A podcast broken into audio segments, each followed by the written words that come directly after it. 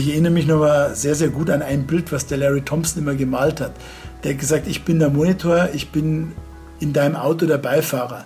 Und ich sage dir, ob ich mich wohl mit deiner Fahrweise fühle oder nicht. Und ich sage dir, wo ich gern links, rechts abbiegen würde oder wo ich schneller oder langsamer unterwegs wäre. Und das ist, glaube ich, ein ganz gutes Bild, um sich das zu vergegenwärtigen, wie das Monitorship eigentlich abgelaufen ist. Wir sind Audi.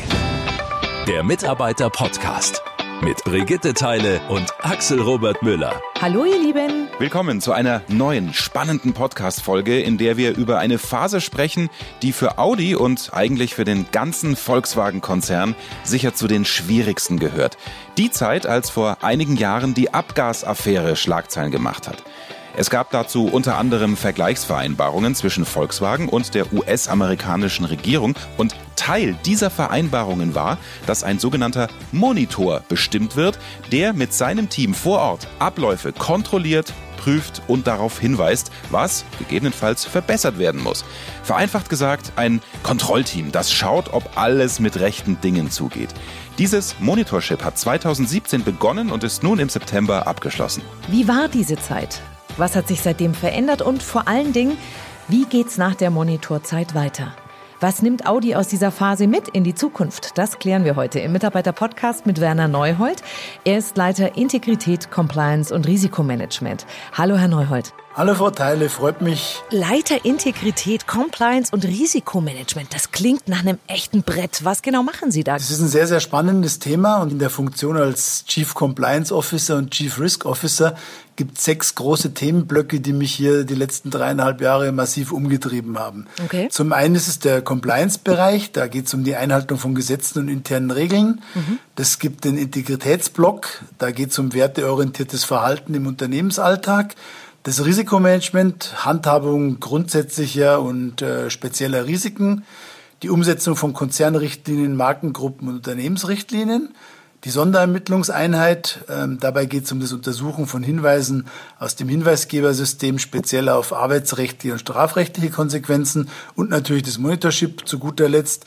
Da geht es um die Einhaltung der zivilrechtlichen und strafrechtlichen Vereinbarungen mit den amerikanischen Behörden, speziell jetzt mit dem Justizministerium der USA. Als Ihnen jetzt klar war, der Konzern oder speziell auch Audi bekommt den Monitor ins Haus geschickt. Da wussten Sie, mit dem werde ich jetzt viel in den nächsten drei Jahren zusammenarbeiten. Was war Ihr erster Impuls, als Sie das gehört haben? Gut, ich sag mal, der erste Impuls war natürlich, wir waren erst mal erschrocken, dass wir uns so einem Monitorship unterwerfen müssen, was aber letztendlich ja in den Vergleichsvereinbarungen zugesagt war. Die Zusammenarbeit mit dem Monitor war von Anfang an aber konstruktiv und zielgerichtet. Also man mhm. kann schon sagen, die beiden Seiten wussten sehr, sehr professionell miteinander umzugehen. Gehen wir gleich nochmal näher drauf ein. Ich würde gerne nochmal in diesen emotionalen Moment gehen. Also man, mhm. man weiß, letztendlich kommt da jetzt, ich sage das jetzt so, eine Überwachungstruppe. Die kommt bei uns ins Haus, da fahren die auf den Hof, dann steigt der Monitor aus, dann hat der sein Team dabei im Schlepptau. Wie ist das angekommen? Nicht ganz so, aber man kann es so ein bisschen sich vergegenwärtigen, wenn man sich überlegt, das erste persönliche Treffen mit dem Larry Thompson fand passenderweise am 1. Mai 2017, also am Tag der Arbeit statt das ist so ein Vorzeichen gewesen für uns alle, dass wir mit denen viel, viel Arbeit haben werden. Und das hat sich natürlich auch bewahrheitet. Jetzt sitzt so ein Monitor wahrscheinlich nicht den ganzen Tag bei Ihnen im Büro und schaut sich im Computer die verschiedenen Daten an, sondern er ist unterwegs, trifft Leute. Auch die Monitor-Team-Leute sind unterwegs. Wie war das bei Ihnen im Unternehmen? Wie war das für die Audianer? Naja, die Verunsicherung war natürlich im ersten Moment sehr, sehr groß. Das war ganz klar. Aber der Monitor und sein Team sind jetzt nicht einfach aufs Werksgelände gelaufen und haben wahllos Mitarbeiter angesprochen und die befragt, sondern wir haben uns da sehr wohl im Vorfeld zusammen auch mit dem Monitor ein sehr, sehr gutes Zusammenarbeitsmodell überlegt und auch erarbeitet, so dass das äh, sehr, sehr strukturiert und geplant abgelaufen ist. Und im Endeffekt muss ich sagen, dieses Zusammenarbeitsmodell hat sich als sehr, sehr positiv herausgestellt. Und Sie müssen sich überlegen, was wir an Dokumenten allein ähm, hochgeladen haben. Das waren ungefähr 1,3 Millionen Seiten Papier und wir hatten ungefähr 8.500 Meetings mit dem Monitor oder mit seinem Team. 8.500 Meetings. Wie kann ich mir das vorstellen? Also der, der Monitor fängt oben mit den Daten an, dann geht er einen Schritt runter in die Abteilung und redet da erstmal mit dem Abteilungsleiter und dann geht's wieder einen Schritt runter oder wie genau sah diese Kette aus? Man muss sich das Monitorship in mehreren Phasen vorstellen. Wir haben ja, sage ich mal, drei Jahre Zeitraum gehabt und jedes Jahr war eine Phase und in einer so Jahresscheibe ist immer das Gleiche passiert. Und zwar hat der Monitor eine Sichtungsphase gehabt, in dem er sich einfach über Gespräche, Dokumente und Prozesse in das Thema reingearbeitet hat, hat die Mitarbeiter befragt, hat sich die Prozesse angeguckt, hat sich überlegt, wie man das anders machen könnte. Mhm. Und dann gab es einen sogenannten Bericht. In dem Bericht ist immer von Recommendations und Observations und Fristen gesprochen worden. Jetzt muss man sich das im herkömmlichen Sinne so vorstellen, dass das ein Must-Do war. Also es gab keine Diskussion darüber, auch wenn es, sage ich mal, in der normalen Übersetzung vielleicht anders klingen würde. Aber wir mussten das dann hart umsetzen und schließlich mussten wir über die Umsetzung reporten mhm. und dann wurden wir zu dieser Umsetzung getestet. Und dieses Prozedere fand praktisch in drei Kreisläufen jedes Jahr einmal statt. Gab es da auch mal so Momente, so unter uns beiden, wo man sich denkt, oh Gott, die gehen mir gerade echt auf den Zeiger mit ihrer Fragerei. Ja, selbstverständlich gab es das. ja natürlich an solchen Punkten immer wieder mal äh, in sich gehen müssen, auch mal das eine oder andere mal runterschlucken müssen, mhm. äh, weil eben bestimmte Dinge halt aus unserer Sicht rein arbeitsrechtlich oder rein prozessual nicht ganz so trivial abbildbar sind, wie man sich das vielleicht das eine oder andere mal vorstellen konnte beim Monitor. Und das waren einmal dann immer die harten Diskussionen. Mhm. Aber im Endeffekt muss ich sagen, man konnte mit ihm reden, man konnte konstruktiv miteinander diskutieren. Aber ja, es gab schon die Momente, wo natürlich jeder sich einfach mal überlegt hat, Mensch, pff, wie weit geht's eigentlich noch? Aber das ist normal in so einem Prozess und ich glaube, das ist in jedem Monitorship so. Können Sie ein konkretes, einfaches Beispiel nennen, was heute bei Audi anders gemacht wird als noch vor drei Jahren, bevor der Monitor und das Team da waren? Also das größte Thema war Verhaltensgrundsätze, Code of Conduct flächendeckend im ganzen Unternehmen einzuführen. Dann haben wir zum Thema Antikorruption verpflichtende Trainings eingeführt, speziell in besonders kritischen Bereichen, wo wir auch die Themen aktive, passive Bestechung massiv gespielt haben. Wir haben Hinweisgebersystem eingeführt. Das gab es bis dato so in der Güte nicht, sondern wir hatten nur ein Ombudsmann-System. Last but not least haben wir ein Integritätsmanagement aufgebaut, was sich mit werteorientierten Handeln was ist Integrität eigentlich? Wir haben ein Integritätsbotschafternetzwerk aufgebaut und wir haben uns natürlich mit diesen Werten Wertschätzung, Integrität, Offenheit, Verantwortung ganz massiv auseinandergesetzt. Da steigen wir gleich nochmal tiefer ein. Das, was Sie da gerade beschreiben, ist eine sehr große Veränderung. Veränderungen machen auch immer Angst, äh, Unsicherheiten. Wie viel Unsicherheit ist jetzt noch zu spüren? Wie viel Verunsicherung ist geblieben? Also Verunsicherung geht ja immer einher mit Veränderung. Mhm. Wir haben natürlich eine massive Veränderung gehabt. Daher war am Anfang die Verunsicherung schon durchaus groß.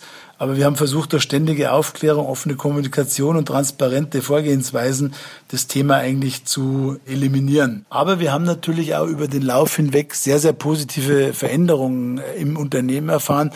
Einmal das Bewusstsein des Einzelnen für Compliance, Risiken und werteorientiertes Verhalten ist massiv gestiegen. Das kann man auch messen an mhm. Rückmeldungen auf Kommunikationskampagnen, an Trainingszahlen, an Rücksprache mit Mitarbeitern oder auch an Hinweisen im Hinweisgebersystem. Ja. Und mhm. was besonders wichtig war an den positiven Veränderungen, wir haben einen Vorstand, ähm, der wirklich das als Vorbildfunktion massiv unterstützt hat. Auch die Vorstände haben sich an allen Trainingsmaßnahmen, die verpflichtend waren, beteiligt, haben das auch wirklich alles abgearbeitet, wie wir auch. Und ich denke, das ist ganz wichtig. Da muss ich sagen, unserem Vorstand wir ein sehr, sehr großes Lob aussprechen. Die haben da vorbildlich mitgearbeitet. Und es ist super, dass Sie es transparent machen, weil da kriegt man als Mitarbeiter das Gefühl, aha, es wird nicht nur auf mich hier eingetreten und ich soll alles machen, sondern die Großkopferten sind auch mit dabei. Absolut.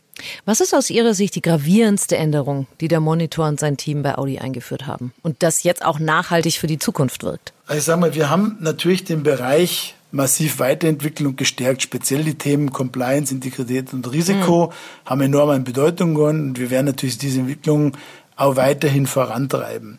Das Thema persönliche Verpflichtungen Vorstände, auch über das Monitorship hinaus, diese Themen weiter zu bearbeiten und auch dafür zu sorgen, dass da die notwendigen Ressourcen zur Verfügung gestellt werden, war sehr, sehr wichtig und auch hilfreich. Dann haben wir Compliance und Integrität in der Unternehmensstrategie verankert. Wir haben die verpflichtenden Verhaltensgrundsätze für alle.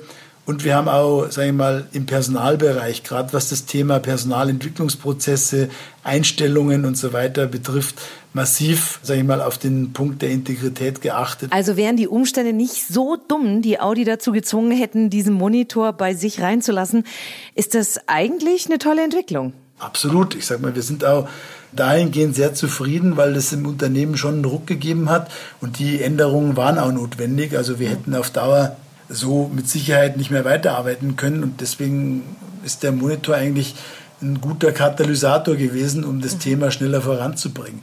Und ich erinnere mich noch mal sehr, sehr gut an ein Bild, was der Larry Thompson immer gemalt hat. Der hat gesagt, ich bin der Monitor, ich bin in deinem Auto der Beifahrer.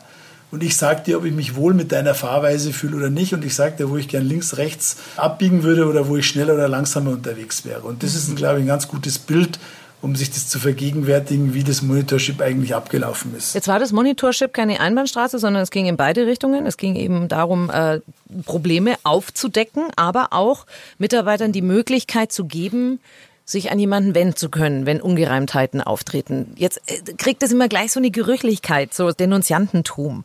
Wie kann man da einen guten Weg gehen, der kein Geschmackerl hat? Gut, das Hinweisgebersystem basiert natürlich auf Vertrauen. Das ist ganz, ganz wichtig. Und das Hinweisgebersystem ist dazu aufgebaut worden, um wirklich die großen Probleme, die ein Unternehmen haben kann, aufzudecken. Das ist einmal in der Prozesswelt, aber auch im Fehlverhalten von Mitarbeitern oder auch vom Management. Das sind eigentlich die Punkte, die uns hier interessieren und mit denen wir dann auch dementsprechend umgehen müssen. Auf dem Weg dorthin gibt es natürlich, wie Sie sagen, immer viele Wege. Und das Hinweisgebersystem ist eigentlich das letzte Glied in der Kette, zu dem er greifen sollte, wenn wirklich alle anderen Möglichkeiten, die man im Unternehmen hat, versagt haben oder versagen. Und dann kann man wirklich mit dem Hinweisgebersystem arbeiten. Dann lassen Sie uns die Kette bis zum Hinweisgebersystem ein bisschen noch abschreiten. Was kommt da vorher? Also wichtig ist, wenn Sie Entscheidungen zu treffen haben, dass Sie sich erstmal überlegen, äh, ist die Entscheidung, die ich da treffe, richtig? Und dazu habe ich die Möglichkeit, im ersten Step mir mal, sag ich mal, den Selbsttest, den wir im Code of Conduct auf der letzten Seite haben, anzugucken. Da gibt es sieben Fragen und diese sieben Fragen, die kann man eigentlich sich stellen. Und wenn man die Mehrheit der Fragen mit Ja beantworten kann, dann liegt man schon mal auf der richtigen Seite. Sagen Sie mir drei von diesen sieben Fragen. Drei von diesen sieben Fragen. Ich würde mal sagen, habe ich bei meiner Entscheidung alle relevanten Belange berücksichtigt und diese auch gegeneinander abgewogen? Das ist die erste wichtige Frage. Die zweite ist beispielsweise, halte ich meine Entscheidung weiterhin für richtig, wenn mein Unternehmen sie in der Öffentlichkeit vertreten muss? Da wird es schon deutlich mhm. interessanter. Haariger, ja. Und die dritte, und das ist immer für mich der Lackmustest schlechthin, ist, was würde meine Familie zu meiner Entscheidung sagen? Und da trennt sich dann die Spreu vom Weizen, sage ich immer, weil da spielen dann die Werte eine sehr, sehr große Rolle. Das ist wie wenn ich meinen Arzt frage, würden Sie diese OP an Ihrer Tochter vornehmen, wenn Sie es bei mir machen wollen? Zum Beispiel. Mhm, ja. Genau. Okay, also ich habe mich äh, diesen Code of Conduct, also den sieben Fragen gestellt. Dann geht's wie weiter? Danach habe ich die Möglichkeit, über die Speak-up-Kultur, die wir natürlich hier massiv am Unternehmen etabliert und gestärkt haben über die letzten Jahre, Dinge anzusprechen und zwar im Kollegenkreis mhm. oder auch mit meinem direkten Vorgesetzten. Das wäre der zweite Step, ja, wenn ich mir dann immer noch nicht sicher bin, dass ich auch meinen Vorgesetzten mit einbinde und den, äh, sage ich mal, frage, wie er bestimmte Dinge denn sehen würde. So, wenn ich da immer noch nicht weiterkomme, dann habe ich die Möglichkeit, mich speziell ähm, an die Compliance-Abteilung zu wenden, wo man sowohl schriftlich als auch telefonisch oder persönlich, sage ich mal, Auskunft und Rat bekommt. Auch wenn dieses Instrument, sage ich mal, mich immer noch nicht zur Ruhe kommen lässt, dann habe ich immer noch die Möglichkeit, bei Integritätsthemen unser Integritätsbotschafter-Netzwerk zu nutzen. Und wenn ich da dann auch noch nicht weiterkomme und mir immer noch nicht sicher bin, dann kann ich als letztes Glied in der Kette des Hinweisgebersystems nutzen, wo ich dann die Möglichkeit habe, sowohl offen als auch anonym Hinweise abzusetzen. Ah, okay. Also ich muss mich nicht mit Namen und äh, Foto und sonstigen nee. an den internen Pranger stellen. Nee, absolut nicht. Das hat man auch bewusst so gewählt. Man hat mehrere Eingangskanäle im Hinweisgebersystem kreiert und man kann auch einen anonymen Eingang äh, wählen, wenn man einfach Bedenken hat, dass man vielleicht von der einen oder anderen Stelle einen schrägen Blick bekommen könnte. Was nicht sein darf und auch nicht sein soll, aber was natürlich menschlicherweise immer wieder mal vorkommen kann. Dieses Monitoring hat Ihnen und Audi und dem ganzen Unternehmen natürlich sehr, sehr viel gebracht. Jetzt ist der Monitor und sein Team weg. Haben Sie so ein bisschen auch gefeiert? Ja, natürlich, aber wir müssen natürlich auch uns überlegen, das ist jetzt ein Teilerfolg, aber mit dem Teilerfolg, dass das Monitorship beendet ist, ist das Thema ja nicht beendet. Und wir müssen an diesen Themen massiv weiterarbeiten, dürfen auch nicht nachlassen. Und dementsprechend ist es jetzt für den Moment mal schön, ein Teil Etappensieg eingefahren hat, sage ich jetzt mal. Aber die Themen, die gehen weiter und die Themen müssen auch weiterhin bespielt und bearbeitet werden, weil wir natürlich äh, vermeiden wollen, dass uns sowas ein zweites Mal passiert. Ja, und das gehört eben auch zum Leben dazu, Fehler einzugestehen. daraus zu lernen und aus dieser Erfahrung in der Zukunft das Beste draus zu machen. Übrigens, alles Wichtige rund um das Monitorship findet ihr auch nochmal zum Nachlesen im Audi MyNet. Ja, toll, wie Audi hier im Mitarbeiter-Podcast auch solche Themen anpackt. Deswegen weitersagen, Kollegen empfehlen und wenn es euch gefallen hat, dann gerne auch den Mitarbeiter-Podcast abonnieren. Dann kriegt ihr automatisch eine Nachricht auf euer Smartphone, wenn es was Neues von uns gibt und ihr verpasst keine Folge mehr. Und genauso offen und persönlich geht's auch weiter. Zum Monatswechsel haben wir wieder eine Audianer-Story für euch. Eine neue Podcast-Folge aus unserer Serie Auf neuen Wegen. In diesem Sinn, eine gute Zeit. Und passt gut auf euch auf. Macht's gut, ihr Lieben. Schnell informiert, an jedem Ort, zu jeder Zeit. Nehmt uns mit, egal wann, egal wie, egal wohin. Der Mitarbeiter-Podcast.